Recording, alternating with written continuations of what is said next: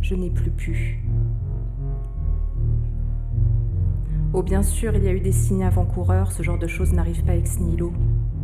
Le dégoût, d'abord ponctuel, a pris place insidieusement jusqu'à m'envahir complètement. Comme un épuisement psychique, un burn-out, une impossibilité de faire un pas de plus, de rouler un kilomètre supplémentaire sur cette longue route de la perte de sens. J'ai repensé à ces innombrables rapports auxquels je m'étais forcée à consentir par politesse pour ne pas froisser les égaux fragiles. À toutes les fois où mon plaisir était optionnel, où je n'avais pas joui. À toutes ces nuits où je m'étais ennuyée, où j'avais simulé dans l'espoir que la chose se termine au plus vite. À tous ces coïts où j'avais eu mal avant, pendant, après. Aux préparatifs douloureux à coups d'épilateur, aux pénétrations à rallonge, aux positions inconfortables, aux cystites du lendemain et à la difficulté de trouver un médecin en urgence. Aux mycoses, parce que se laver les mains c'est trop leur demander. À l'alcalinité du sperme qui détruit la flore et aux vaginoses. Je me suis remémoré tous ces sacrifices pour rester coté à l'Argus sur le grand marché de la baisabilité. Toutes ces années de restrictions alimentaires, ces milliers d'heures de cardio à jeun jusqu'à l'évanouissement. Tout cet argent envolé, claqué dans de la lingerie, des talons hauts qui font souffrir et entravent la capacité à se mouvoir, les crèmes hors de prix qui ne tiennent pas leurs promesses, la cryolipolyse qui congèle la graisse, les peelings qui brûlent la peau, et tant d'autres violences tout aussi onéreuses. Tous ces moments de torture où j'ai payé pour me faire mal. Tout ce temps gâché à me vernir les ongles des doigts de pied, à m'infliger masques et gommages, à teindre mes cheveux gris pliés en deux au-dessus de la baignoire toute cette mascarade, destinée à attirer le chaland ou à maintenir le désir après des années de vie commune. Toutes ces heures consacrées à m'instruire et à devenir une technicienne du sexe pour mieux satisfaire l'autre qui, in fine, se contentera de va-et-vient après un cunilingus bâclé. Cette vie entière tournée intégralement vers le désir des hommes et l'attente d'une validation par leur regard. Cette servitude volontaire à laquelle se soumettent les femmes hétérosexuelles pour si peu de plaisir en retour. Sans doute par peur d'être abandonnée, une fois fripée comme ces vieilles filles qu'on regarde avec pitié. Tout cela m'a soudain semblé insupportable. Alors un jour, j'ai arrêté le sexe avec les hommes.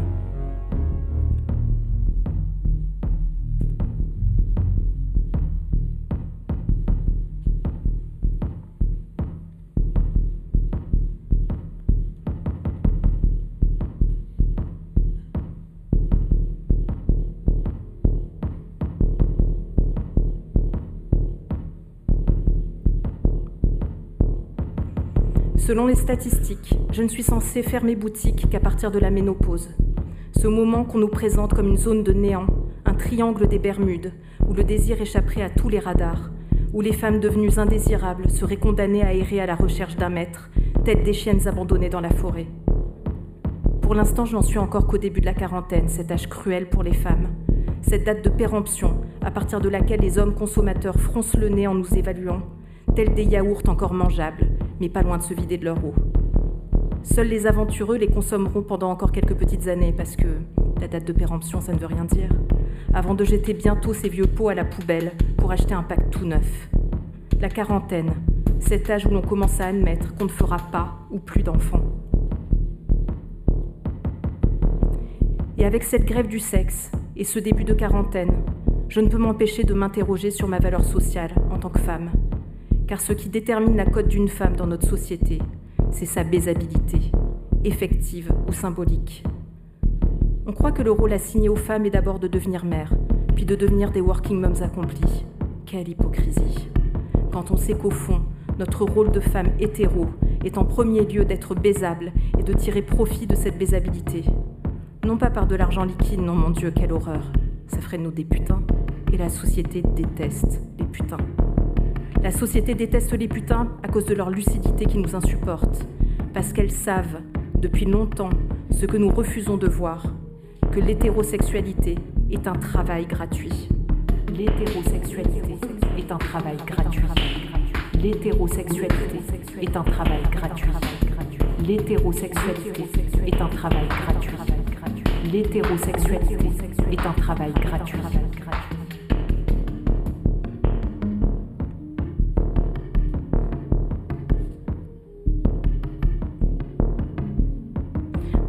Nous, hétérosexuels, sommes des putes gratuites, que nous nous vendions à un seul homme ou à la masse.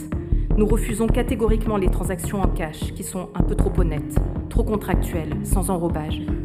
Il nous faut déroser de l'amour, vous comprenez Il est impératif de faire perdurer cet immense mensonge selon lequel les relations affectives ou sexuelles seraient désintéressées. Or, je le dis haut et fort, l'hétérosexualité n'a rien de gratuit, c'est un système purement vénal. Et depuis que le monde est monde, les femmes échangent le sexe contre quelque chose. Des biens matériels, de la sécurité, de l'amour, de la revalorisation. Elles ne baisent jamais totalement gratuitement. Et ce pour une simple et bonne raison. Les hommes hétéros baisent mal.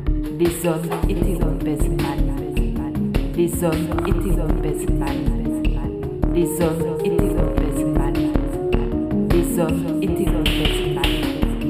Les hommes hétéros. Hommes baisent mal.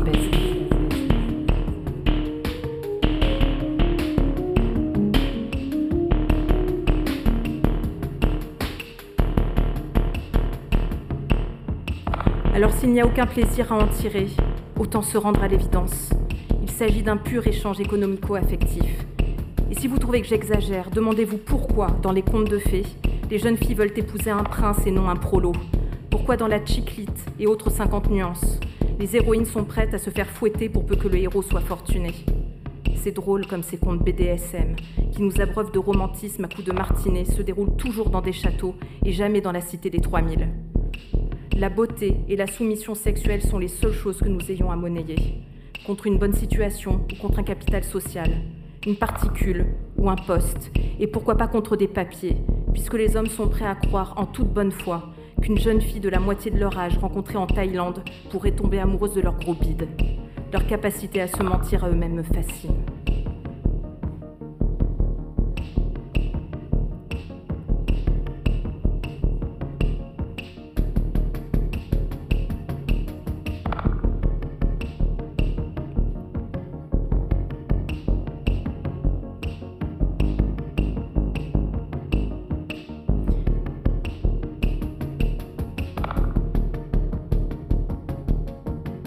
Nouveau, je ne peux m'empêcher de penser à tout ce temps perdu, à toutes ces heures cumulées de baises minables, à toute cette énergie gâchée, à tout ce que j'aurais pu faire à la place.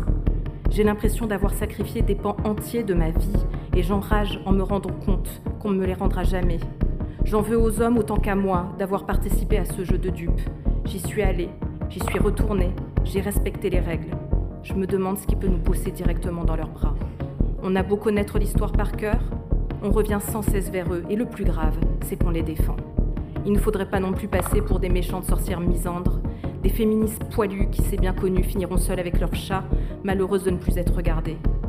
On craint tellement d'être décotés à l'Argus qu'on préfère caresser les hommes dans le sens du poil, y compris lorsqu'ils nous humilient, lorsqu'ils nous frappent, lorsqu'ils nous violent, car rien n'est pire dans notre société que de ne plus être désirable. On accepte de rester chosifié à condition d'être un objet de valeur, pas une salope bon marché. On est prête à tout, même à enfoncer les autres femmes dans une compétition intrasexuelle sans pitié. Oh non, moi je suis pas féministe, hein, j'adore les hommes. Et si on tend l'oreille, on entendra ce cri du cœur.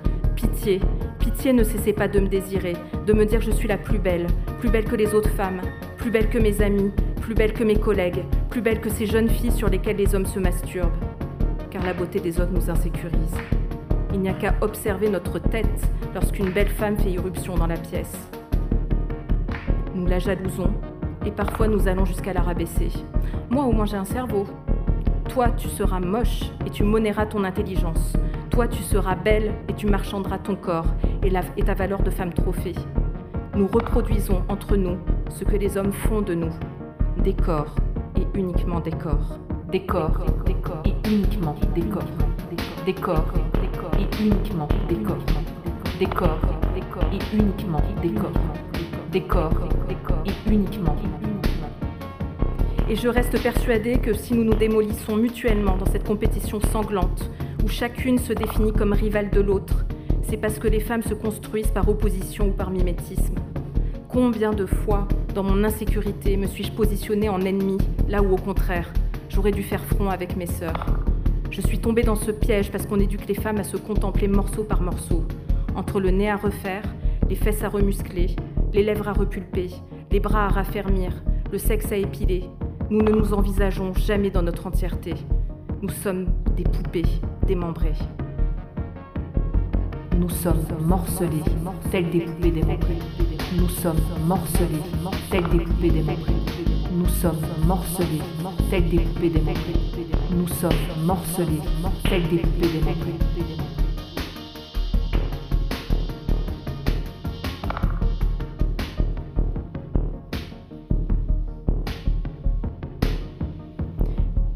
Mais être belle ne suffit pas, il faut surtout être bandante, comme si l'érection était le pôle d'orientation de notre existence.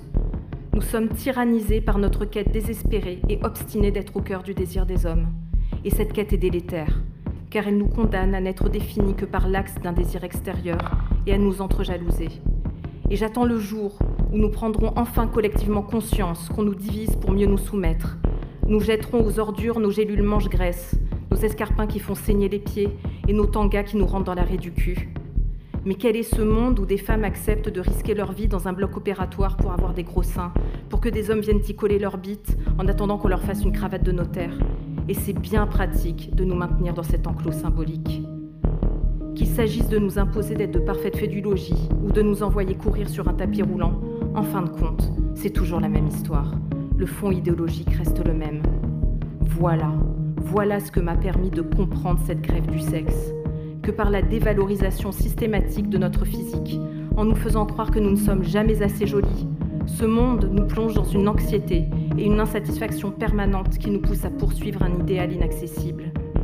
Et maintenant que j'ouvre grand les yeux, je comprends enfin à quel point j'ai été prisonnière d'un syndrome de Stockholm à grande échelle, un monde insensé où on ne peut s'empêcher de désirer l'oppresseur et de lui rester éternellement subordonné.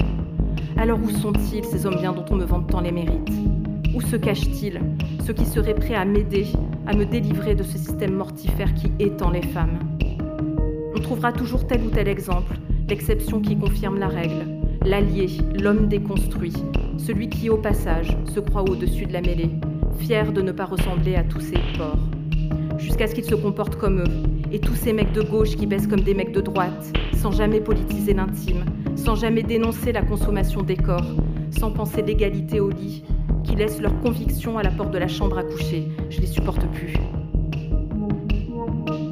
En réalité, je connais davantage de femmes mal baisées que d'hommes bien. Mal baisées. Voilà d'ailleurs une insulte intéressante. Mal baisées. C'est féministe, toutes des mal baisées. C'est féministe, toutes des mal baisées. C'est féministe, toutes des mal baisées. C'est féministe, toutes des mal baisées. C'est féministe, toutes des mal baisées. Mais évidemment, évidemment que nous sommes mal baisés, c'est justement ça le problème. Pourquoi devrions-nous en avoir honte? Serait plutôt à nos partenaires de raser les murs. Ils ont leur part de responsabilité dans cette affaire, me semble-t-il. Mal baisé. Je ne suis pas mal baisée, parce que je suis féministe, c'est absolument l'inverse. Je suis féministe parce que je suis mal baisée. Je suis féministe parce que je suis mal baisée. Je suis féministe parce que je suis mal baisée. Je suis féministe parce que je suis mal baisée. Je suis féministe parce que je suis mal baisée. Et si toutes les mal baisées de la de la planète s'unissaient, elles créeraient le mouvement politique le plus puissant de tous les temps et le monde imploserait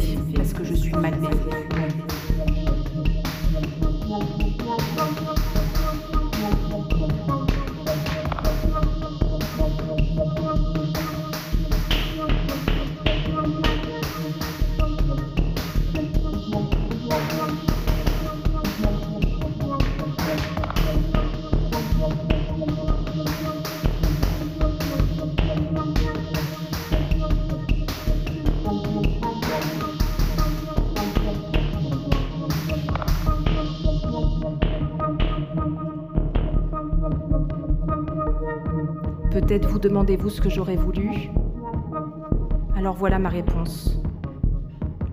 Ce que je voudrais, c'est un couple exclusif, où chacun trouverait suffisamment de sources d'accomplissement dans sa vie personnelle pour ne pas avoir besoin de se disperser dans de basses relations adultérines ou des romances à la petite semaine.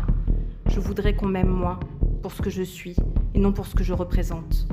Qu'on m'aime et qu'on me laisse libre de vaquer à mes occupations, de la même manière que je respecterai la liberté de l'autre, parce que cette relation serait fondée sur la confiance et la sécurité. Je voudrais croire en un amour affranchi de notre culture de la domination, en un monde dans lequel il serait possible d'envisager l'égalité entre deux êtres, une hétérosexualité qui trahirait le patriarcat, pour citer Mona Chollet. Je fantasme une société plus égalitaire, où les individus vivraient et travailleraient ensemble d'égal à égal, et qui ouvrirait la voie à des relations d'un type nouveau, fondées sur l'affection mutuelle, et non plus entachées par des questions de propriété, de possession, de valeur, de prix et d'échange. Vous voyez bien que c'est strictement impossible.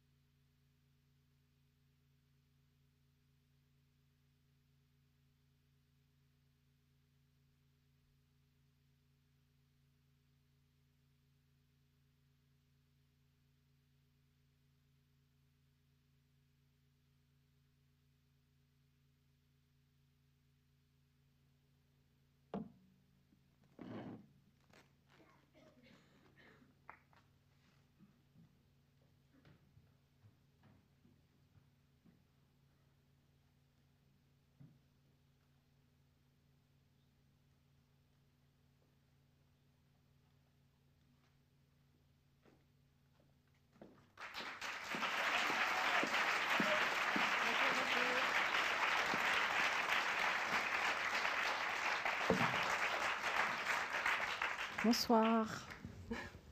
Bonsoir. Grosse, grosse ambiance. Bonsoir à toutes, bonsoir à tous. Je suis Karen Elkaïm et ce n'est évidemment euh, pas évident de prendre la parole après avoir écouté un extrait de ce texte puissant. Euh, merci avant tout euh, à Ovidie, à Position Parallèle, pour cette belle interprétation qui vous donne un avant-goût de La chair et triste, hélas, aux éditions Julliard. C'est un livre, vous l'aurez compris, nécessaire, révolutionnaire, tantôt enragé, tantôt drôle, tantôt sensible, provoquant, pudique et lumineux. Bonsoir Ovidie et merci d'être avec nous. Alors votre thèse, elle s'appelait euh, Se raconter sans se trahir.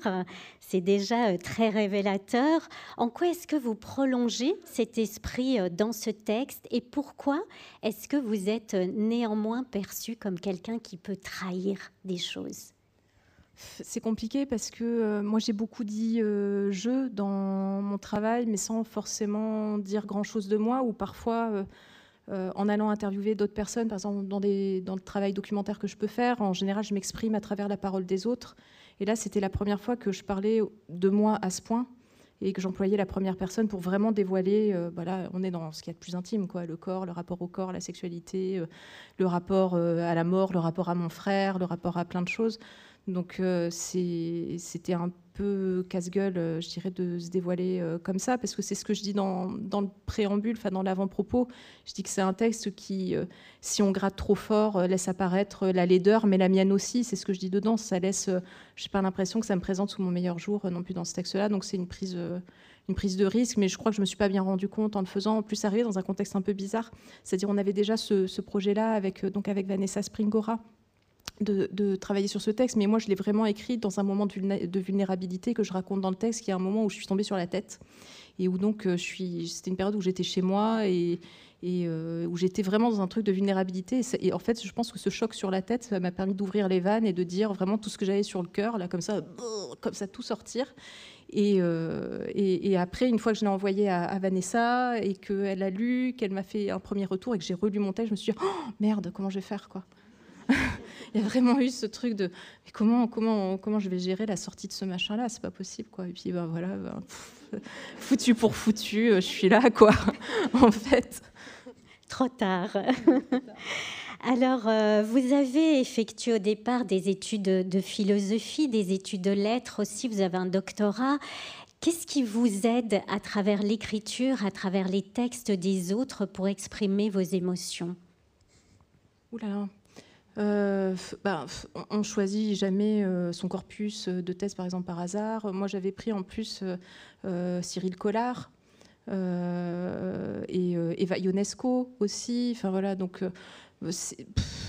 et puis en plus, dans, une thèse, c'est un exercice un peu compliqué parce qu'on peut vraiment pas parler de, soi. Enfin là, c'est un truc qui est quasi, euh, quasi interdit. Donc, euh, euh, écoute, je, je, écoutez, je sais pas comment trop répondre à votre question. Bah, après, c'est les personnes euh, à, travers, enfin les, œuvres que je choisis, à travers lesquelles je m'exprime finalement et je dis un peu de moi indirectement, euh, ça se termine rarement bien. Hein. c'est ça aussi qu'il faut, et c'est souvent des plaies à vif. Enfin, je pense à Collard justement, c'est un, écorché vif. Euh, il s'est livré en sacrifice, quoi. Pour moi, je trouve. Enfin bon, bref, il était dans cette urgence de d'écrire, de, de, faire, ses, faire son film. De, c'est quelqu'un, je sais pas si vous, si vous aviez en tête Cyril Collard, Les Nuits c'était vraiment très beau. Et euh, bon, voilà. Ou Nelly Arcan qui vous a beaucoup Ou Nelly Arcan, bien sûr, bah, euh. c'est pareil, ça se termine pas très bien euh, l'histoire de Nelly Arcan. Donc, donc ouais, non, non. Mm. C'est parfois je me pose la question, je me dis c'est marrant, pourquoi est-ce que je choisis ces textes-là Mais c'est vrai que Nelly Arcan, pour avoir travaillé sur Nelly Arcan, effectivement, je, je me suis jamais autant exprimée qu'à travers le texte. D'ailleurs, c'est elle qui fait l'ouverture du texte.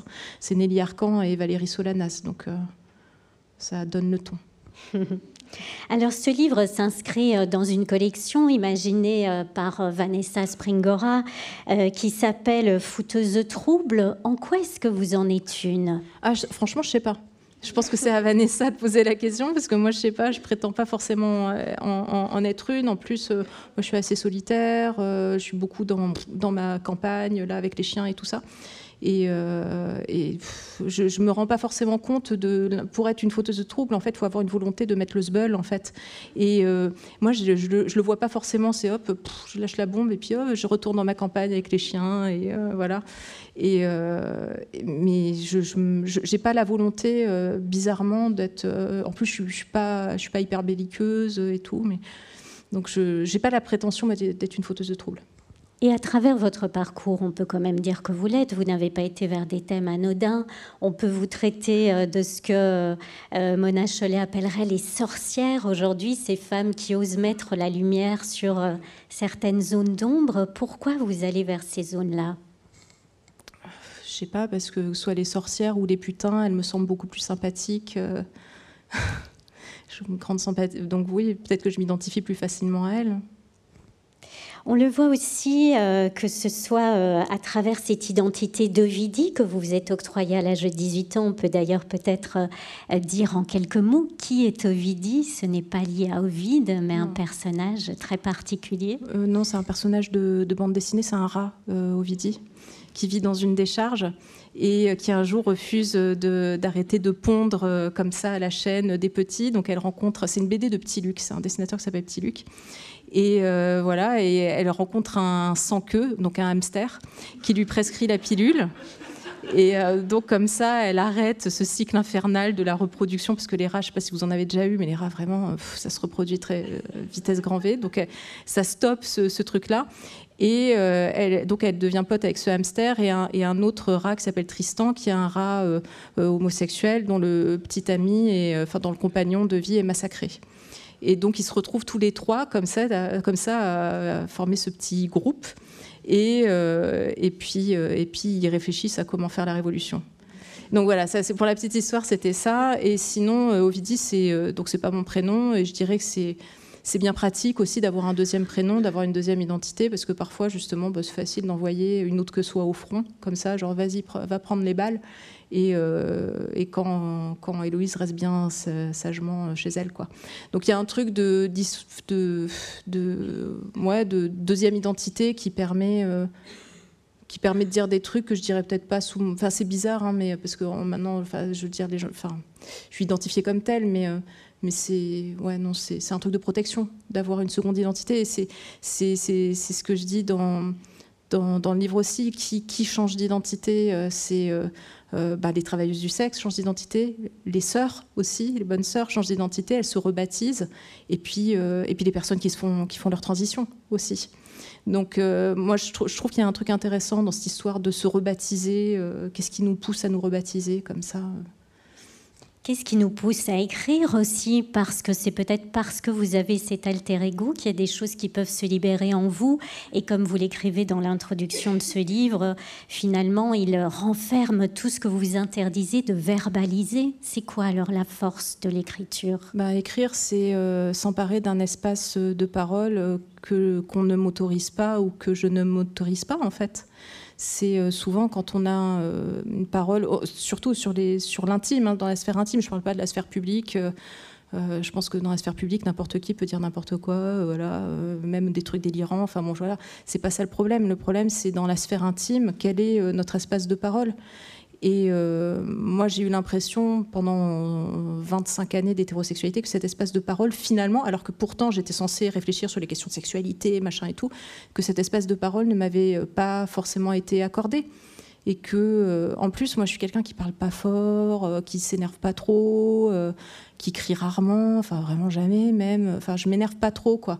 Donc il y a un moment, il faut que ça sorte.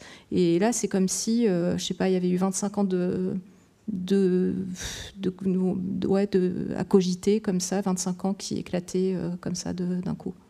Même au niveau euh, de la musicalité, vous l'avez perçu, c'est un livre qui ressemble à un cri et on voit aussi qu'il s'inscrit néanmoins dans, dans une trame qu'on retrouve dans votre travail. C'est ce goût aussi pour la marge ou pour les sujets qui ne sont pas légitimes. Pourquoi?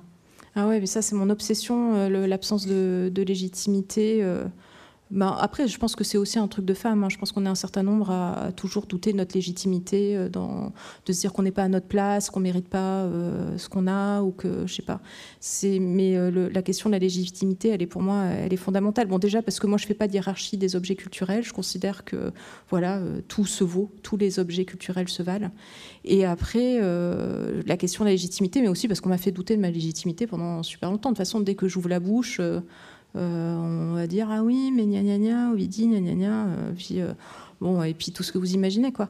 Donc en fait c'est compliqué et, c'est vrai qu'il faut tout le temps remettre son titre en jeu essayer de justifier de pourquoi on est là enfin c'est chiant quoi. Mais oui la question de la légitimité de la et aussi du processus de légitimation parfois qui se met en route on se dit tiens mais pourquoi? Pourquoi on m'a craché à la gueule pendant tant d'années? Pourquoi tout à coup, là, euh, il y a des trucs où on me file des prix et tout? Je me dis, c'est quoi ces conneries en fait? Parce que moi, je suis quand même marquée au fer rouge depuis 25 euh, ans maintenant. Euh, et, et, je me dis, tiens, c'est marrant, tout à coup, un jour, on vous crache dessus, le lundi, on vous crache dessus, le mardi, on vous trouve formidable. Donc, que ce soit la légitimité ou le processus de légitimation, pour moi, c'est vraiment des trucs qui me font cogiter tout le temps. Euh, et, qui m'obsède même. Tout à l'heure, on parlait de, Nelly Arcan, mais moi, je pense qu'elle en est morte de ça, Nelly Arcan, de, de, cette. Elle est morte avant que la légitimation se mette en route. Et c'est vachement intéressant d'ailleurs, hein, parce que je crois que les putains, on les aime que quand elles sont mortes. Parce que tout, tout, tout de son vivant, Nelly Arcan, elle a eu énormément de mal à se faire accepter comme écrivaine, alors que c'est vraiment une grande écrivaine. Si vous ne l'avez pas lu, je vous encourage à lire Putain et tous ses autres romans. Mais à partir du moment où elle a fait folle, les ventes ont commencé à chuter, puis après, on voulait plus l'entendre. Et à chaque fois qu'elle arrivait sur un plateau, c'était la putain, c'était pas l'écrivaine, c'était la putain. Et euh, un jour, elle a fini par, euh, craquer et euh, elle s'est pendue. Et ce qui est intéressant, c'est le processus de légitimation qui se met en marche une fois qu'elle, fois qu'elle est morte, en fait. Là, bah voilà, on peut faire, on peut et même des gens qui à l'époque l'avaient descendue ou ne lui avaient pas ou ne l'avaient pas aidée, en tout cas, qui tout à coup ont fait des articles universitaires sur Nelly Arcan formidables, alors qu'elle est morte de la stigmatisation. C'est quand même de ça dont elle est morte. Donc euh, ouais, enfin, réponse longue pour dire oui, effectivement, la question de la légitimation c'est de la légitimité, c'est vraiment quelque chose d'important euh, pour moi, d'être très présent tout le temps et qui m'handicape aussi encore. Euh, enfin, ouais, ouais. Cette question du, doute ou de la légitimisation, elle se pose aussi évidemment dans la sexualité.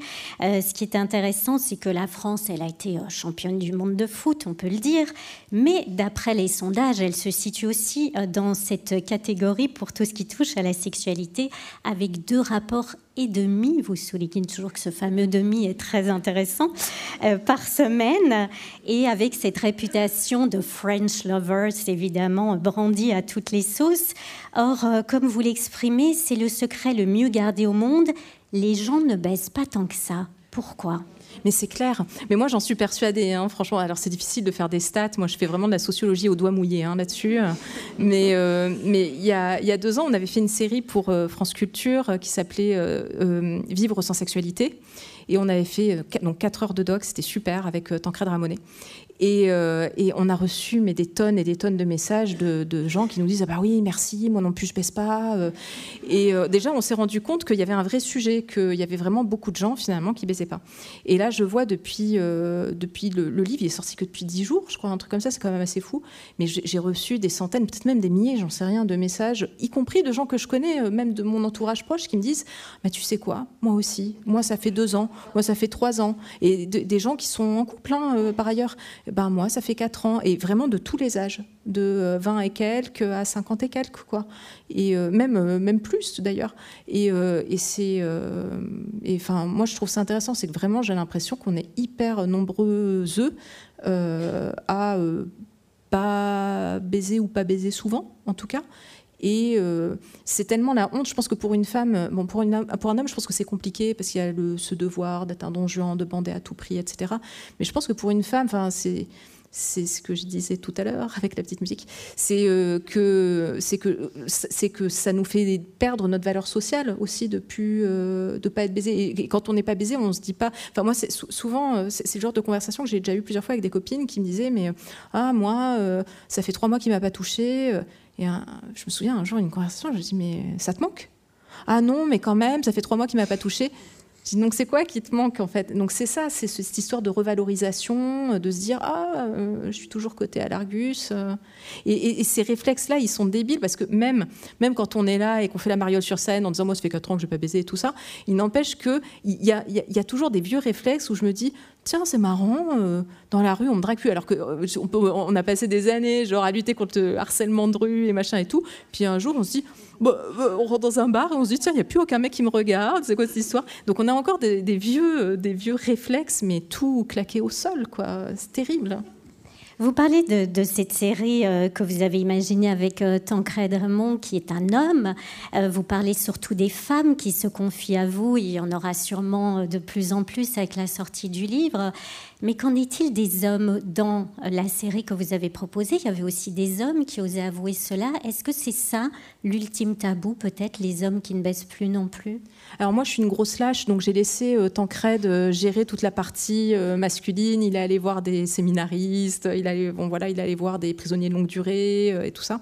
Donc j'ai géré, je lui ai dit, tu sais quoi, la partie masculine, tu vas la gérer toi-même.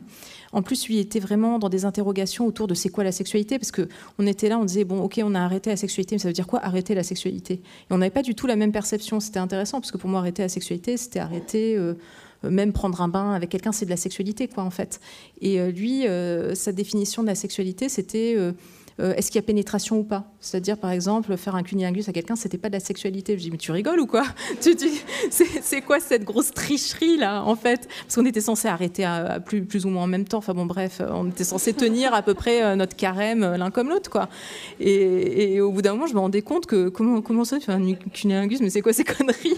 Et, si moi je fais une filiation, donc c'est pas de la sexualité. Enfin, je veux dire, ça n'avait aucun sens. Mais c'était hyper intéressant parce que ça nous a amené à discuter et à se poser la question de c'est quoi la sexualité, où est-ce que ça commence, euh, où est-ce que ça commence en fait? C'est le fameux Bill Clinton aussi qui avait utilisé ça euh, comme argument. Alors est-ce que ce n'est pas paradoxal euh, Est-ce que c'est pas paradoxal que dans une société où la sexualité, la jouissance est omniprésente, brandie à tout prix, les magazines féminins euh, qui nous parlent d'orgasme en moins de cinq minutes, etc., qu'est-ce que ça révèle finalement de nous, une société comme celle-ci? Qu'est-ce que ça révèle par rapport à la sexualité? Pourquoi la sexualité nous dit quelque chose de cette société? La sexualité, ça raconte plein de choses. En fait, c'est là où se joue de façon exacerbée toutes les inégalités qu'on constate dans le reste de la société au quotidien, en fait. C'est pour ça, par exemple, sur la question de, la pornographie, moi je dis souvent, c'est pas la pornographie elle est sexiste que parce qu'elle est dans une société qui est sexiste. En fait, c'est parce que, euh, en fait, c'est le, lieu où est représenté de façon complètement exacerbée ce qui se joue dans les rapports. Euh, euh, hommes-femmes ailleurs, quoi, en fait. Donc, ça, évidemment que ça raconte. Moi, moi c'est marrant parce que la sexualité se fait, fait pas mal d'années que je travaille sur ces questions-là, même ou indirectement, ou sur les questions de corps, ou d'intimité, ou même d'accouchement, ou de choses comme ça. Mais en fait, euh, je trouve que c'est toujours hyper révélateur de ce qui se passe, euh, ce qui se passe ailleurs. Enfin, euh, on, a l'impression, enfin, puis la sexualité, euh, nos, pratiques sexuelles, elles sont pas euh, pareilles dans tous les pays, de la même façon, dans toutes les époques. Enfin, je veux dire, elles évoluent en fonction d'un certain contexte historique, social et tout ça. Donc, ça raconte plein de choses de nous. Alors après, qu'est-ce que ça dit de nous, là, par exemple, sur la société française? Bon, je sais pas, mais moi, c'est plutôt sur la question des injonctions que je travaille, sur qu'est-ce qu'on s'oblige, parce qu'on n'est pas forcément, on nous met pas un flingue sur, sur, la tempe en nous disant ah, va t'épiler la chatte. Ça n'arrive jamais, ce genre de choses, en fait. C'est juste que nous, on y va comme ça, dans notre petite servitude volontaire puis un jour, on se dit, mais qu'est-ce que je suis en train de faire là? Et pourquoi est-ce que je fais ça? Euh, et, et, voilà, donc c'est plus la question moi, des injonctions qui me, qui m'intéresse. Qu'est-ce qui fait qu'on se soumet à un certain nombre de, de, dictats sexuels? Puis on y va en plus en disant oh, mais je le fais pour moi. Bah non, tu t'épiles pas l'arrêt des fesses pour toi. En fait, faut, au bout d'un moment, faut être cohérente deux secondes en fait. Et, moi, ce, genre de phrase oh mais moi je le fais pour moi, je, l'ai fait, je l'ai dit. et même ça m'arrive encore. Ça m'arrive encore de dire non non mais je me maquille pour moi. Mais non évidemment je me maquille pas pour moi. Quand je suis euh, quand je suis en Charente avec mes chiens, je vais pas me maquiller en fait, ça n'existe pas.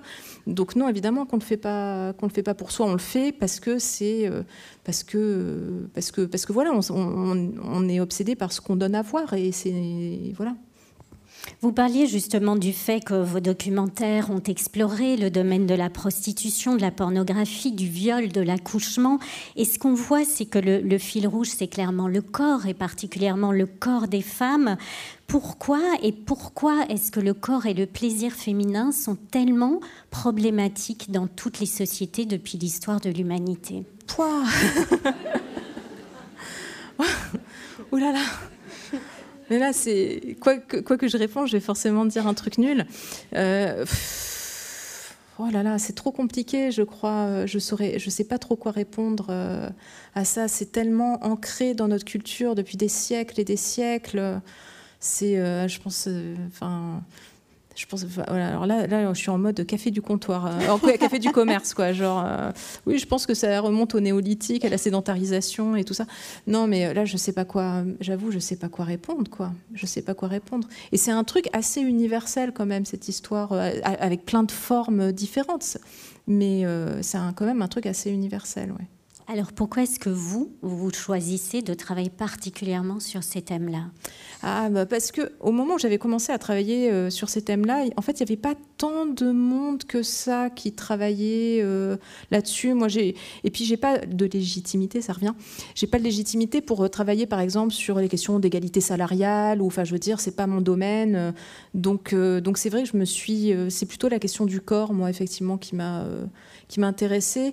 Et, euh, et, puis maintenant, on le sait. Enfin, ce que je veux dire, c'est que euh, aujourd'hui, euh, quand on dit que l'intime est politique, je veux dire, ça y est, maintenant, c'est rentré dans, dans, notre cerveau. Mais il y a encore cinq ans, c'était pas si évident que, que, que ça comme comme réflexion. Mais là, maintenant, on le sait. On le sait qu'il faut, qu'il faut se poser la question de ce qui se passe dans, dans, le foyer, dans la chambre à coucher, et qu'on soit pas, et que les femmes ne alors je dis les femmes, les femmes hétéros, etc. Enfin, je, mais si, c'est tout ça. Mais c'est, il faut se poser, euh, enfin, il faut pas que ce soit uniquement les femmes aujourd'hui qui se posent des questions. Je pense que nous, on a fait toutes les gymnastiques possibles, on a déconstruit dans tous les sens, on s'est posé toutes les questions de, de la politisation de l'intime. Maintenant, je pense qu'il faut qu'il y ait un qu'on passe le relais, en fait. Il faut que, voilà, je pense que c'est aux hommes de se bouger et je pense que tout le monde a y gagner dans cette histoire, en fait. Euh, tout le monde a intérêt à, se bouger, en fait, parce que, enfin, je sais pas, moi, je suis dans ma grève euh, tranquillement, ça me protège et tout ça, mais c'est pas un projet de société, la grève euh, du sexe. En fait, la grève, c'est censé être à un moment, on se dit, bon, ben, j'arrête jusqu'à ce que ça change. Bon, le fait est que la société va pas changer du jour au lendemain, mais et je pense pas, je disais, je rêve une société euh, d'égalité, mais je crois pas que je vive de mon vivre, que je vois de mon vivant une société euh, communiste libertaire. Donc, euh, en fait, au bout d'un moment, effectivement, c'est pas un projet de société, mais c'est se dire, bon, maintenant, on passe le relais. Ok, maintenant, c'est à vous, parce que sinon, si on fait toute ceinture, et ça va pas, ça va pas être rigolo pour vous, quoi. Donc, on, y va, on y va ensemble. Et puis, et puis si vous pouvez vous libérer d'un certain nombre de, aussi d'injonctions autour de, de, la masculinité et tout, enfin, et puis même, enfin, je sais pas, enfin, ouais, non, maintenant, il faut, passer le relais. C'est aussi quelque chose que, que, vous transmettiez à travers Libre. Libre, c'est cette bande dessinée imaginée avec Digli. Elle donne aussi lieu à une série sur Arte que vous pouvez euh, toujours voir aujourd'hui, euh, qui en est à, à, sa deuxième saison euh, d'ailleurs. Qu'est-ce que vous voulez déconstruire par rapport à cela, par rapport à tous ces préjugés que vous rappelez également dans ce livre-là? Euh, bah encore une fois, c'est tous les dictates euh, autour, euh, autour de l'intime, autour du corps. Pas forcément toujours directement autour de la sexualité, mais c'est vrai que c'est des. En fait, chaque épisode a une thématique. Il y a le, le, rapport au poids, le rapport à l'âge, le rapport, le rapport. Dans la deuxième saison, on parle aussi de cyberharcèlement, de viol conjugal. Alors ça, c'est compliqué. Hein. On s'est dit avec Sophie Marie, qui est donc Sophie Marie Laroui, qui est ma co-autrice pour pour la série. Euh, quand on a commencé à bosser sur la deuxième saison, qu'on s'est vu, qu'on a vu viol conjugal, cyberharcèlement, que j'ai commencé à lui dire ouais, faut qu'on parle de ça, faut qu'on parle de ça. Elle regardait comme ça, un peu paniquée, en me disant mais comment on va faire rire les gens avec ça, quoi? Parce que c'est ça le problème de livre aussi, c'est que c'est censé être un petit peu rigolo, quoi. Par par moment, on s'est dit mais comment comment on va s'en sortir en fait? Et puis, euh, bon, au final, moi, je trouve ça, je trouve ça gaulerie, comme on dit. Mais, euh, donc, mais, mais c'est vrai que c'est. Enfin, voilà, on, a repris toutes les thématiques qui touchaient, euh, encore une fois, au corps, parce, que, parce que, voilà, pas, je ne crois pas avoir de grande légitimité ailleurs, en dehors du corps. C'est marrant, hein, d'ailleurs, ça. Au moment où je l'ai dit, je me suis j'avais envie de me gifler, en fait.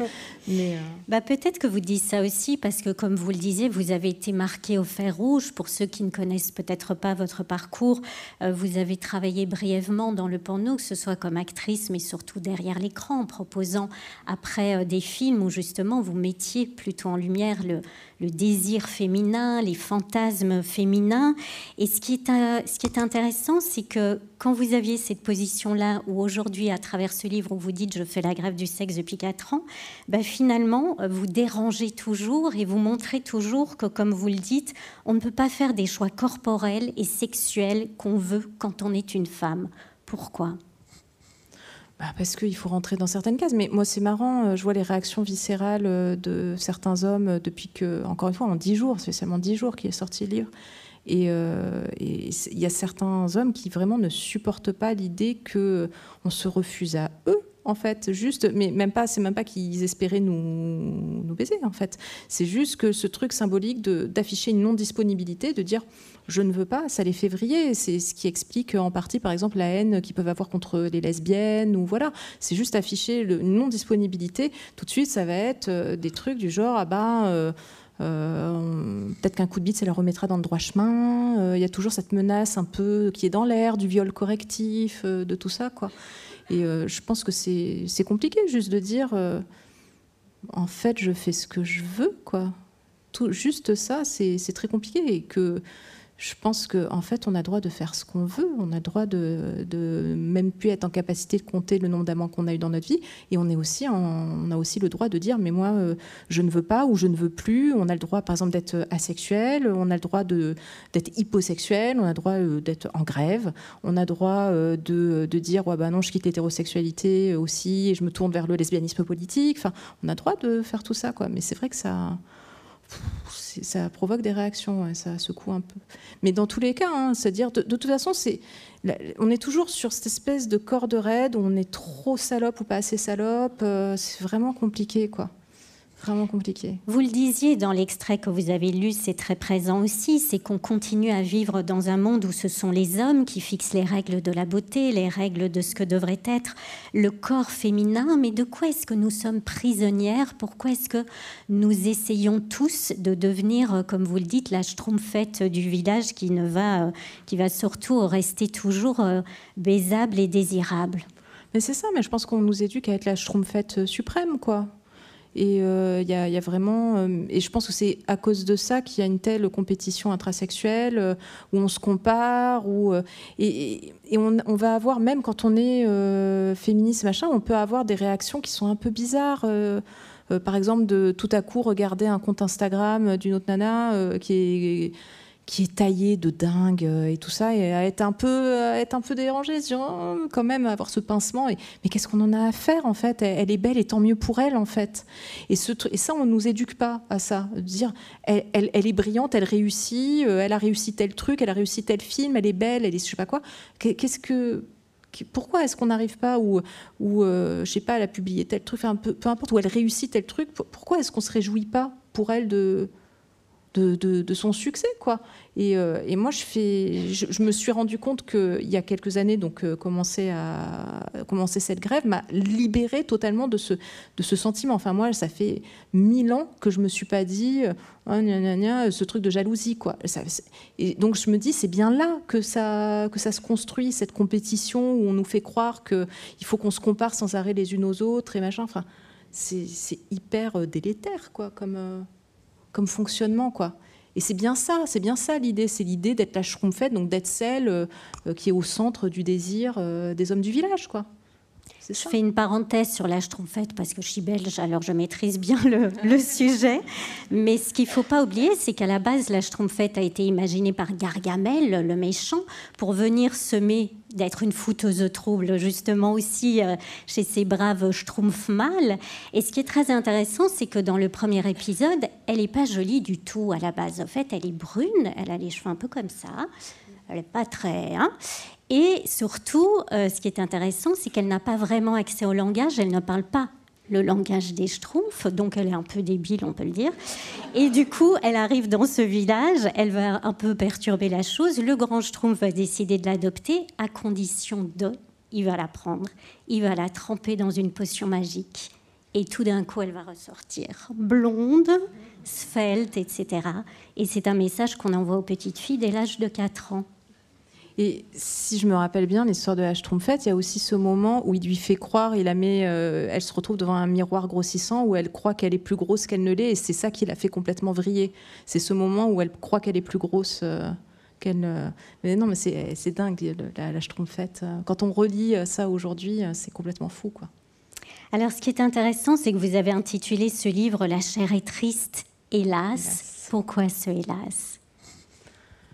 Euh, ben, Cher et triste hélas, j'ai lu tous les livres, etc. etc. Quoi. Euh, je sais pas, parce que je, je trouve ça un beau poème de Mallarmé. Et, euh, et voilà, je trouvais que ça résumait bien. Et je crois que c'est une des premières choses qu'on a échangé au téléphone justement avec Vanessa. La première fois qu'on s'est parlé, on a parlé pendant au moins deux heures au téléphone. On se vous voyait à ce moment-là. Elle m'a parlé de sa collection, de son envie de. Et moi, je lui ai dit, euh, je crois que j'ai dû lui dire à un moment, mais vous savez, moi, Vanessa, malheureusement, je suis incapable de dire quoi que ce soit de positif en termes de en matière de sexualité, parce que la chair est triste, hélas, pour moi en ce moment. Et euh, je pense que voilà, c'est un truc qui a dû rester. Et puis, euh, un moment, je, l'avais réécrit dans le texte aussi. Puis, on s'est dit, ah, mais finalement, ce serait peut-être euh, ça le, bon titre. Parce que le premier titre, c'était Un jour, je n'ai plus pu, qui, est le début du livre. Et puis, non, en fait, La chair est triste, hélas, c'est chouette. Alors, on m'accuse, enfin, j'ai lu des trucs genre pauvre mal armé. je vous jure. Alors, cette question que vous posez à travers ce livre et qu'on peut se poser aussi, c'est comment vous en avez vous en êtes arrivé là, à ce jour où vous n'avez plus pu, à 38 ans et qui dure depuis 4 ans Franchement, ça a été euh, progressif. C'est, je pense que c'est le fait de travailler justement tout le temps sur ces questions euh, d'injonction qui fait qu'au bout d'un moment, quand on est bombardé euh, de, d'injonctions, on se dit, mais enfin, c'est le meilleur moyen d'être dégoûté, en fait, de se dire, quand on prend vraiment conscience de tout ce qu'on se sent obligé euh, de faire, ben, euh, on a juste pu, un jour, on, a même juste plus le courage, en fait. Moi, je crois que c'est un truc comme ça, c'est de me dire, mais oh, c'est tellement de contraintes. S'il faut faire tout ça, s'il faut faire tout ça, franchement, mais euh, pour 7 minutes 30. C'est pas moi qui te dis, c'est statistique. Hein. Non, mais voilà. Non, et même, et quand bien même ce serait 7 minutes 30 ou même une demi-heure agréable et tout, sympa et tout, ça demande tellement de travail. Et moi, je suis pas payée pour, quoi, en fait. Donc je me suis dit au bout d'un moment, mais j'ai autre chose à faire. Euh, je sais pas, euh, j'ai déjà, enfin ouais, non, j'ai autre chose à faire. Et en fait, je, le dis, mais je le dis sans blague, j'ai jamais autant fait de trucs que ces quatre dernières années. Mais vraiment, mais c'est dingue tout ce que j'ai fait en quatre ans. Mais vraiment, mais c'est entre le entre libre, entre des gens bien ordinaires, entre plusieurs livres aussi, entre la thèse que j'ai soutenue il y a quatre ans, machin et tout.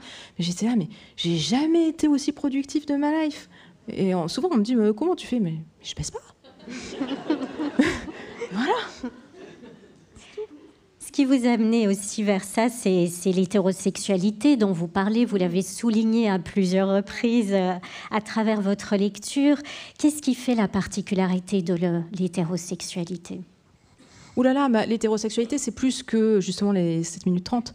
L'hétérosexualité, c'est tout un système. C'est euh, enfin, Juliette Drouard qui dit que c'est un régime politique. Et moi, je suis, euh, je suis d'accord avec Juliette là-dessus. C'est que c'est. Euh, c'est la quasi-totalité de nos interactions sociales sont basées là-dessus, même quand on n'est pas hétéro, en fait. C'est ça qui est fou.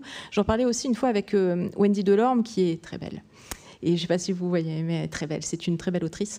Et, euh, mais elle est vraiment très belle.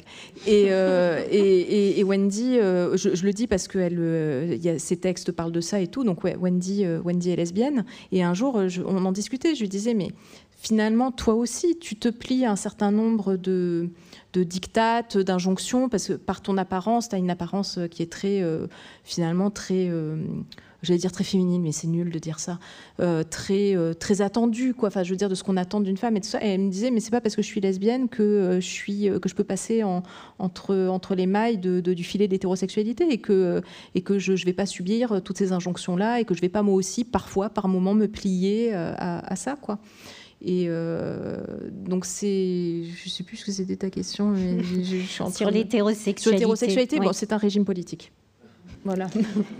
Alors, ce régime politique que vous analysez euh, jusqu'au fond du lit, évidemment, sinon ce ne serait pas le sujet, on se demande finalement si les hommes ne pensent qu'à eux et qu'à leur pénis, comme vous le rappelez, ou si vraiment ils méconnaissent à ce point-là le corps et le plaisir féminin. Je, pense que c'est une question d'éducation. C'est Virginie Despentes qui dit ah, les hommes sont éduqués à baiser tout seuls, mais il y a un petit peu de ça en fait. Et euh, c'est dans le sens où je pense même qu'il y en a plein qui ont envie de bien faire, en fait. Mais c'est juste que c'est euh, une, histoire d'éducation. Et déjà, il y a eu un premier euh, chamboulement, on va dire, au moment de MeToo, il y a, il cinq ans, où il y a pas mal d'hommes qui, se sont pris... alors qu'on avait l'impression de leur répéter ça depuis des années. En fait, on se dit, mais bordel, c'est seulement maintenant que tu l'entends.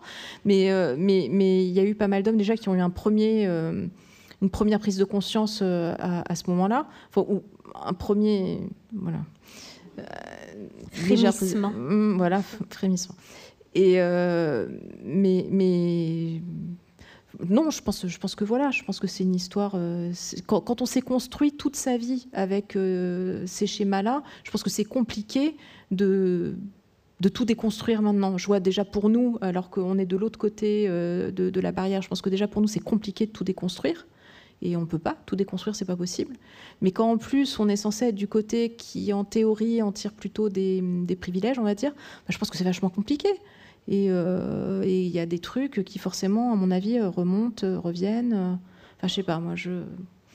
Enfin, non, je pense que c'est une question, c'est une question d'écoute aussi, à mon avis. C'est marrant parce que le, livre, là, depuis qu'il est sorti, moi, je reçois plein de messages de meufs qui me disent Ah, euh, c'est un crash test, je vais le faire lire à mon mec et tout ça.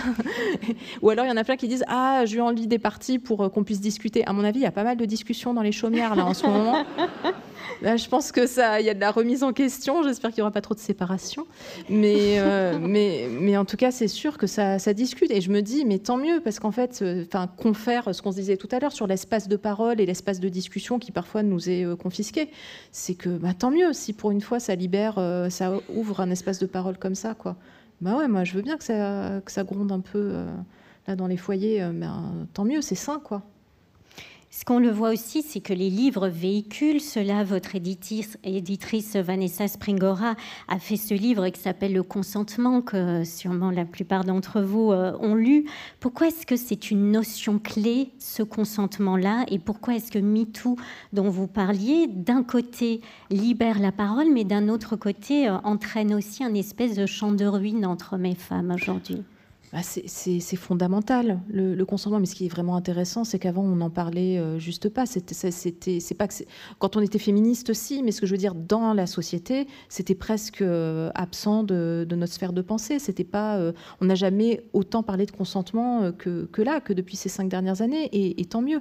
Et j'ai l'impression que justement ça rentre dans la tête des, bah, de ceux qui sont rentrés dans la sexualité juste après MeToo. Je pense à ceux de la Gen Z qui devaient avoir 12 ans au moment de MeToo et qui donc on grandit avec, euh, avec ça, avec en tête les notions de consentement. Moi, j'aurais bien aimé hein, être ado euh, à une époque où on parlait de consentement, mais ça n'a pas été le cas. Moi, on m'a pas parlé de consentement quand j'étais ado. Euh, il y a peut-être des trucs que j'aurais peut-être pu éviter si, ou, ne pas subir des choses pareilles, en fait, si j'avais su.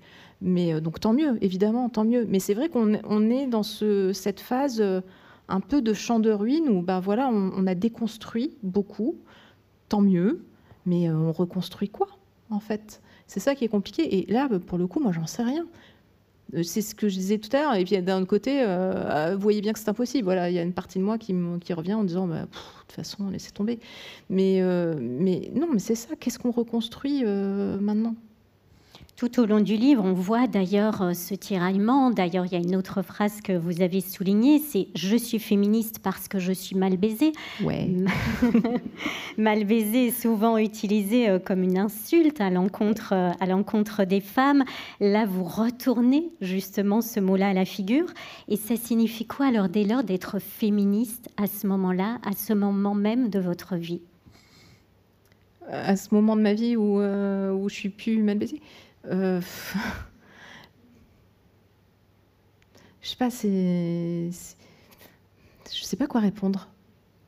Je sais pas quoi répondre. Euh, le coup de je suis féministe parce que je suis mal baisée, ça a été écrit vraiment sous le coup de du ras-le-bol, de, la colère et, tout ça. Et je, je, pense vraiment que je pense vraiment que si pour de vrai, hein, si toutes les mal baisées de la planète s'unissaient, je pense vraiment que on ferait tout imploser. Quoi. Je pense que vraiment, je pense qu'on serait vraiment le, mouvement politique le plus puissant au monde. Mais euh, je pense qu'on pourrait créer notre micro-État, avoir notre hymne national euh, et tout. Euh, là, maintenant, être féministe, ça veut, dire, ça veut dire plein de choses, mais déjà, ça veut dire aussi défendre toutes les femmes.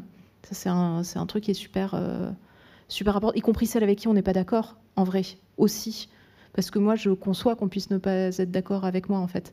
Mais euh, c'est pour ça que même parfois, je vois passer des trucs, je me dis, hum, non, je vais pas tweeter, je vais pas machin.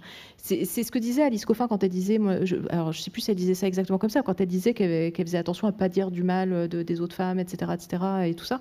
Mais en fait, c'est ça, quoi. Je pense que c'est déjà euh, essayer de faire partie d'un mouvement où malgré nos différences et nos désaccords euh, politiques aussi, on arriverait euh, à ne pas se taper dessus. Quoi. Déjà, déjà rien que ça. Voilà, rien que ça, ce serait une bonne base. Après, entre nous, on règle nos comptes, euh, voilà, sur tous les sujets clivants qu'on connaît. Mais, mais déjà, rien que ça, essayer d'être à peu près unis. déjà, ce serait. Mais on se rend pas compte de la force qu'on a en fait, potentiellement en fait. C'est immense le pouvoir qu'on pourrait avoir. Ce qui est intéressant, c'est que vous dites que depuis que vous faites cette grève du sexe, depuis que vous n'êtes plus dans ces rapports de séduction, vos relations ont changé avec les hommes, évidemment, mais aussi avec les femmes, parce que cette sororité que vous prenez, elle n'est pas innée. Non, elle n'est pas innée, puisqu'on nous éduque à justement euh, à cette histoire de trompette suprême, on nous éduque à être constamment en compétition les unes contre les autres. Donc euh, évidemment que les interactions changent à partir du moment où tous les enjeux de sexualité ont disparu. Mais vraiment, mais vraiment, vraiment. Euh, et, en fait, on se rend pas compte, mais la sexualité, c'est à la base d'énormément de nos interactions sociales. Encore une fois, c'est pas une question de qui a des rapports, qui n'en a pas. C'est euh, une interaction euh, lors d'un, je pas, d'un rendez-vous professionnel. Enfin, je veux dire, on le sait. On sait qu'une femme qui fait du 36 a plus de chances, je sais plus combien c'est, qu'est-ce que c'est le pourcentage, a plus de chances d'être embauchée qu'une femme qui fait du, du 44. Et pourquoi parce qu'il doit y avoir dans la tête de la personne qui recrute cette espèce de projection de, de baisabilité euh, non consommée, hein, en fait. Hein. Il n'y aura pas de rapport, mais de ce truc de séduction, on se laisse un peu porter ou machin et tout ça. On, imagine peut-être un rapport sexuel potentiel. je ne sais pas ce qui se passe, en fait. Euh, mais évidemment que c'est présent dans nos interactions sociales. Et le jour où on se sort de la sexualité, tout nous paraît complètement absurde. Les publicités sur les abribus, on se dit mais mais qu'est-ce qui se passe en fait? Mais pourquoi? Et en fait, des trucs qu'on voit jamais, enfin qu'on voit jamais, qu'on voit tout le temps, mais qu'on voit sans voir en fait. C'est-à-dire qu'on croise des images qu'on croise et où on se posait pas de questions, puis tout à coup on regarde l'arrêt de bus et on se dit mais mais n'importe quoi. Et euh, ou parfois même des séries. Moi, il y a de plus en plus de productions culturelles. Je me rends compte qu'ils ne s'adressent plus à moi en fait. Parce qu'il y a énormément de films, de séries qui sont basés sur des intrigues érotico-amoureuses. En fait. et, donc, quand on se sort de ça et qu'on n'en a plus rien à faire de toutes ces histoires-là, on se dit, mais. euh, cette intrigue-là, euh, est toute pourrie, en fait, ça m'intéresse pas.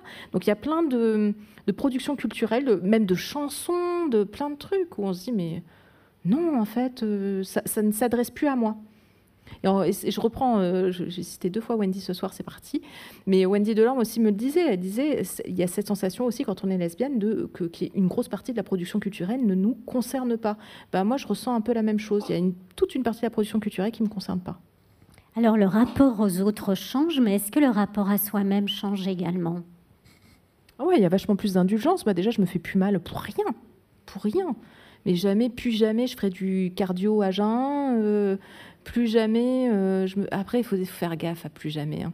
Parce que si ça se trouve, peut-être que dans euh, dix ans, euh, ivre de douleur, de vieillir, j'irai me faire un lifting ou je sais pas quoi. Enfin, je veux dire, c'est. Cette souffrance-là, elle est, quand même là. elle va pas disparaître d'un coup. Donc, mais globalement, je, me trouve plus sympa avec moi-même. Je, mais je me fais plus mal. Il n'y a plus rien. Si quelque chose peut me faire mal physiquement, je me dis, jamais. Non, plus. Je veux plus. Ce rapport à la douleur, il est aussi intéressant parce que les femmes, elles ont un rapport particulier à cela. Euh, pourquoi avoir mal, c'est normal pour les femmes, comme vous l'écrivez À eux, le Viagra, à nous, le tube de gel, les infections et les risques.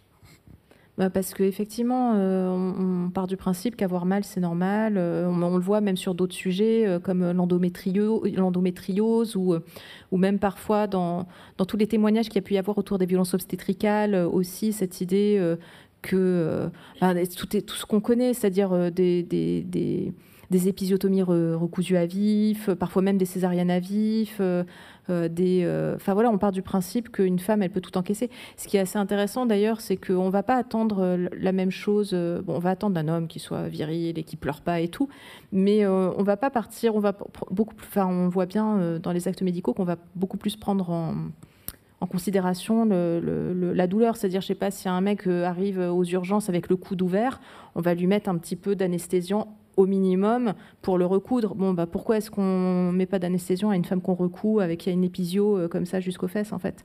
Enfin, Ce que je veux dire, c'est on n'a pas... Euh, effectivement, on part du principe que c'est normal pour une femme d'avoir mal.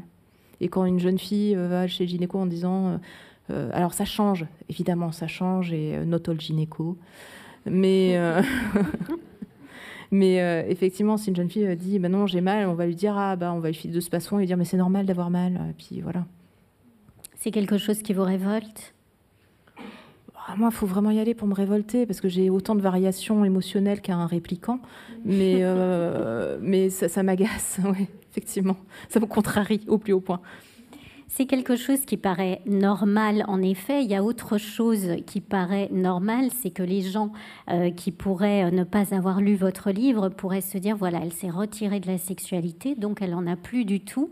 Or, vous le rappelez, euh, votre désir n'est pas mort, il est toujours là. Comment vous le vivez? Hmm bah, c'est pas évident hein, parce que en plus parfois, mais c'est pas souvent, mais parfois il va y avoir une remontée où je veux dire, ça, va être une attention qui va être focalisée deux secondes et demie sur euh, un avant-bras ou une voix ou une main. Je veux dire, hum, non,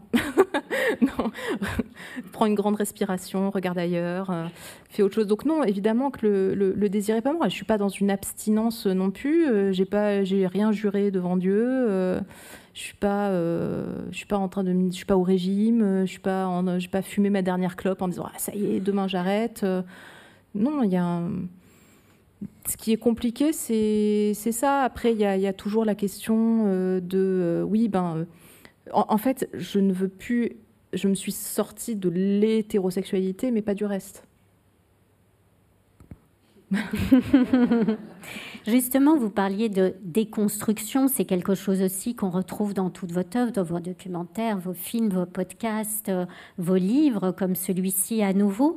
Vous vous posiez la question de qu'est-ce qu'il faut reconstruire dès lors Est-ce que c'est notre imaginaire, quand je dis notre, celui des hommes, des femmes, des hétérosexuels, des homosexuels, qu'il faudrait reconstruire aujourd'hui? Ouais, ça c'est vachement compliqué. Reconstruire son imaginaire érotique, Aïe, aïe, aïe, c'est vraiment compliqué. Hein. C'est pas évident. Parce que, mine de rien, il y a des schémas qui fonctionnent, qui, avec lesquels on a pu euh, construire notre imaginaire érotique, parfois même des trucs euh, pas joli joli et qui fonctionne. Par exemple, euh, je pense que la plupart des femmes, quand elles se masturbent, en fait, elles pensent un peu tout le temps. Euh, elles, elles ont leur, euh, leur rituel masturbatoire, on va dire. Et je pense que voilà, il y a une façon de penser toujours un peu la même chose. Puis un jour, on se dit, mais pourquoi je pense à ça En fait, il n'y a rien qui va dans cette histoire. Et il y a un jour où on se dit, tiens, je vais essayer de, de reprogrammer mon imaginaire érotique, de le sortir de ça. Et puis là, il n'y a plus rien.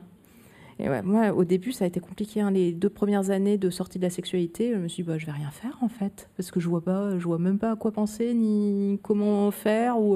Alors, je vais rien faire. Et il y a eu un moment avant que ça se reconstruise. Euh, petit à petit, reconstruire. Parce que nos imaginaires érotiques, on a toujours l'impression que oui, euh, la sexualité, c'est euh, un jardin secret, je sais pas quoi. Mais en fait, non, pas du tout. Nos fantasmes, ils se construisent en fonction de, de, de la société dans laquelle on évolue, quoi évidemment qu'ils n'arrivent pas de nulle part, ces fantasmes-là.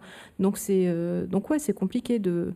Alors après, euh, moi, je suis pas pour euh, imposer à tout le monde de se reprogrammer. Enfin, je veux dire, je vais pas vous envoyer en camp de rééducation. Je veux dire, c'est pas ça le projet de société que j'ai en tête.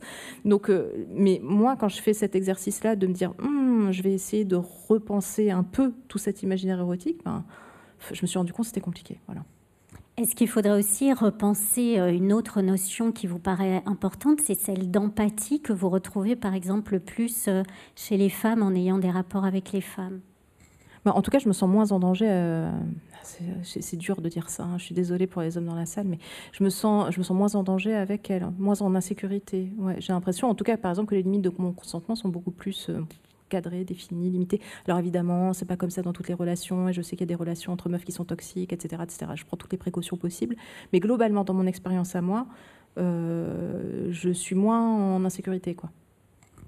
On le voit aussi, c'est que vous espérez, même si le mot impossible a été euh, prononcé, euh, l'égalité au lit. est-ce que vous avez néanmoins l'espoir qu'on pourrait y arriver? Et en quoi est-ce que l'éducation est vraiment essentiel pour cela. en vrai, j'aimerais bien. C'est marrant parce qu'on en parlait avec, euh, avec justement Manon Garcia et je disais, mais Manon, pourquoi est-ce qu'on continue à y retourner tout le temps si on sait que c'est si pourri, l'amour et tout ça? Et euh, elle disait, mais parce que c'est génial en même temps. Elle avait passé euh, une heure d'interview à, expliquer à quel point le, finalement l'amour, c'était, c'était, c'était pourri.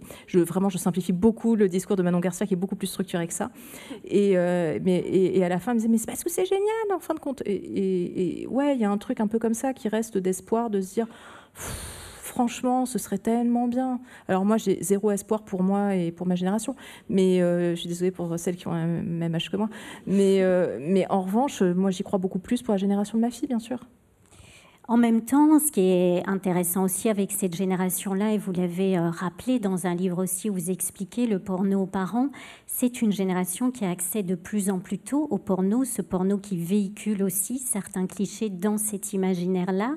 Est-ce que cette éducation-là doit commencer très tôt pour les filles et les garçons? Bah, Après, ça dépend ce qu'on appelle éducation et qui l'a fait en fait. Qui sont les intervenants? Euh, Est-ce que c'est le prof de bio, euh, enfin de SVT en fin d'année? Est-ce que c'est vraiment des intervenants euh, aussi Parce qu'il y a des super intervenants et intervenants d'associations euh, vraiment. Euh, enfin.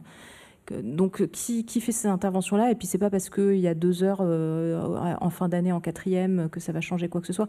En fait, moi, je crois beaucoup. Franchement, moi, j'ai super confiance en la Gen Z. Mais moi, c'est une génération que j'adore perso. Vraiment, je les trouve super. Euh, je les trouve hyper conscientisés sur toutes les questions de, je sais pas, de climat, d'homophobie, euh, de sexisme. Les, les minettes, elles ont pas le time. Vraiment, elles se laissent pas embêter. Euh. enfin, alors oui, il y a cette histoire de grosse consommation de pornographie, mais bizarrement, la consommation c'est plutôt la génération Y, c'est celle qui était juste avant, en fait, celle qui est juste après la mienne et qui est juste avant, justement, celle de ma fille. Et cette génération-là a vraiment été biberonnée au porn sans avoir justement ce, ce, prisme de MeToo, qui n'est pas le cas de la Gen Z.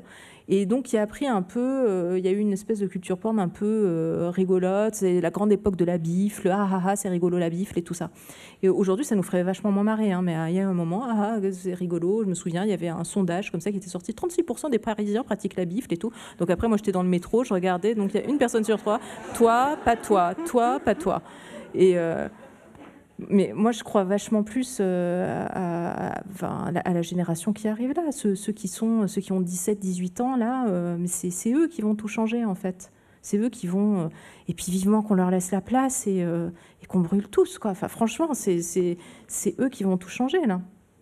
C'est peut-être eux qui seront les, les, fouteurs de troubles de demain, puisque euh, cette collection vise à mettre en lumière la sexualité, la révolte, l'intime et l'émancipation.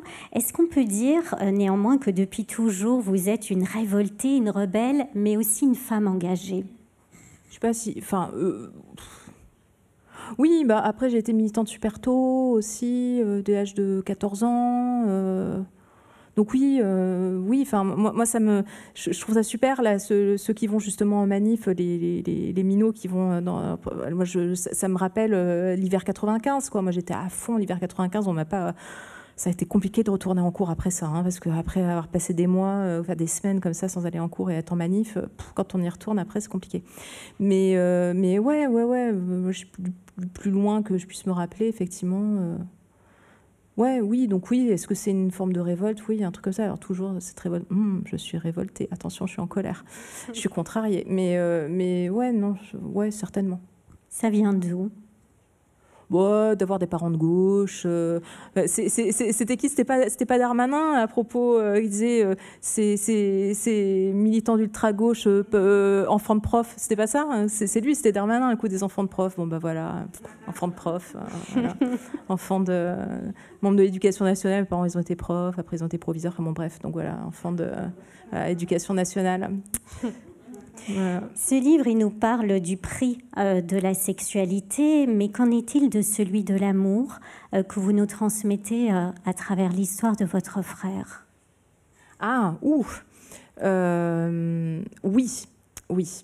effectivement, parce que ce qui peut paraître un peu bizarre, c'est, je disais, enfant de prof et machin et tout, mais dans ma famille, justement, il n'y a pas vraiment de masculinité toxique. Mon père, il n'est pas comme ça. Je l'ai jamais vu tenir des propos sexistes ou dire du mal d'une femme ou euh, je sais pas quoi. Enfin, il n'est pas comme ça. Et mon frère, il n'était pas comme ça non plus. Donc j'ai été euh, les hommes qui m'ont entouré, qui m'ont élevé. Ce sont des hommes qui n'étaient pas dans cette masculinité toxique là et qui, euh, en ce qui concerne mon frère, ont été broyés par ce système-là. C'est pour ça aussi je dis, les hommes aussi ont intérêt à sortir de ça parce que les hommes les plus faibles euh, ils sont vite broyés par les hommes les plus forts en fait dans, toute cette histoire. Donc euh, donc oui, vu que j'ai vu, vu que j'ai été entourée d'hommes comme ça, je pense que toute ma vie, je suis à la je serai à la recherche ou j'étais à la recherche justement d'hommes qui, qui sont pas comme ça, qui sont enfin qui sont pas euh, dans ce truc de domination, de machin, tout ça. Et je pense aussi que je je pense qu'il y a un lien quand même avec cette grève du sexe qui fait que j'encaisse aussi bien cette grève du sexe, c'est que je pense je pense que je recherche euh, chez, euh, mes compagnons de vie, parce que voilà, j'ai des amis euh, que j'aime éperdument. Ce que je cherche dans mes compagnons de vie, c'est justement une relation désexualisée parce que je cherche mon frère perdu dans chacune de mes relations avec euh, de mes relations je parle pas amoureuses hein, je parle de mes relations mes interactions avec les hommes. Les hommes de ma vie sont des frères de substitution parce que mon frère à moi euh, est parti trop tôt en fait. Et je pense que c'est ça que je recherche euh, dans ces relations et c'est ce qui fait que j'encaisse bien la grève du sexe c'est que finalement c'est pas ça que, que j'attends c'est une relation complètement désexualisée. Je sais pas si je suis claire dans mon histoire mais par rapport à, ça, justement, à, votre frère, est-ce que c'est ça qui peut être le prix trop élevé de l'amour aussi? Est-ce que c'est ce qui lui est arrivé? Oui, bah oui, moi quand on me parle de ah l'amour c'est fantastique, je, vois les fumées noires du crématorium en fait. C'est bien sûr que c'est à ça que, que, je pense. Je, et, je pense, et parfois je me pose la question, je me dis mais si, si moi aussi je me laisse euh, envahir euh, dans une relation amoureuse, je sais pas quoi, est-ce que je vais pas finir comme lui, euh, les, poignets dans une bassine? Donc, donc c'est ça aussi qui fait que l'amour, je m'en méfie. Vous en méfiez, vous en protégez peut-être dans ce que vous appelez cette parenthèse du sexe aujourd'hui. Est-ce que néanmoins, il y a une part de vous qui espère en sortir un jour, qui se dit que vous pourriez peut-être canaliser cette belle énergie avec des hommes euh, pour révolutionner peut-être les choses et réinventer la sexualité aussi? Mais pour le moment, quand je dis il y a des hommes que j'aime éperdument autour de moi, mais vraiment, et, je pense que c'est avec eux que j'ai envie de faire révolution. Non, mais à défaut de faire l'amour. Et, euh, ouais, non, mais bien sûr, bien sûr qu'il y a. Enfin, moi, j'ai espoir de continuer, en tout cas, à nouer ce type de relation-là et d'avancer euh, avec eux. Mais je crois pas que ce soit possible en couchant avec à suivre. en tout cas, si vous le souhaitez euh, à votre tour, sachez que Vidi se fera un plaisir de signer son livre et de discuter avec vous si vous le souhaitez. Merci beaucoup eh ben, encore, Vidi, à vous. À position parallèle et à vous.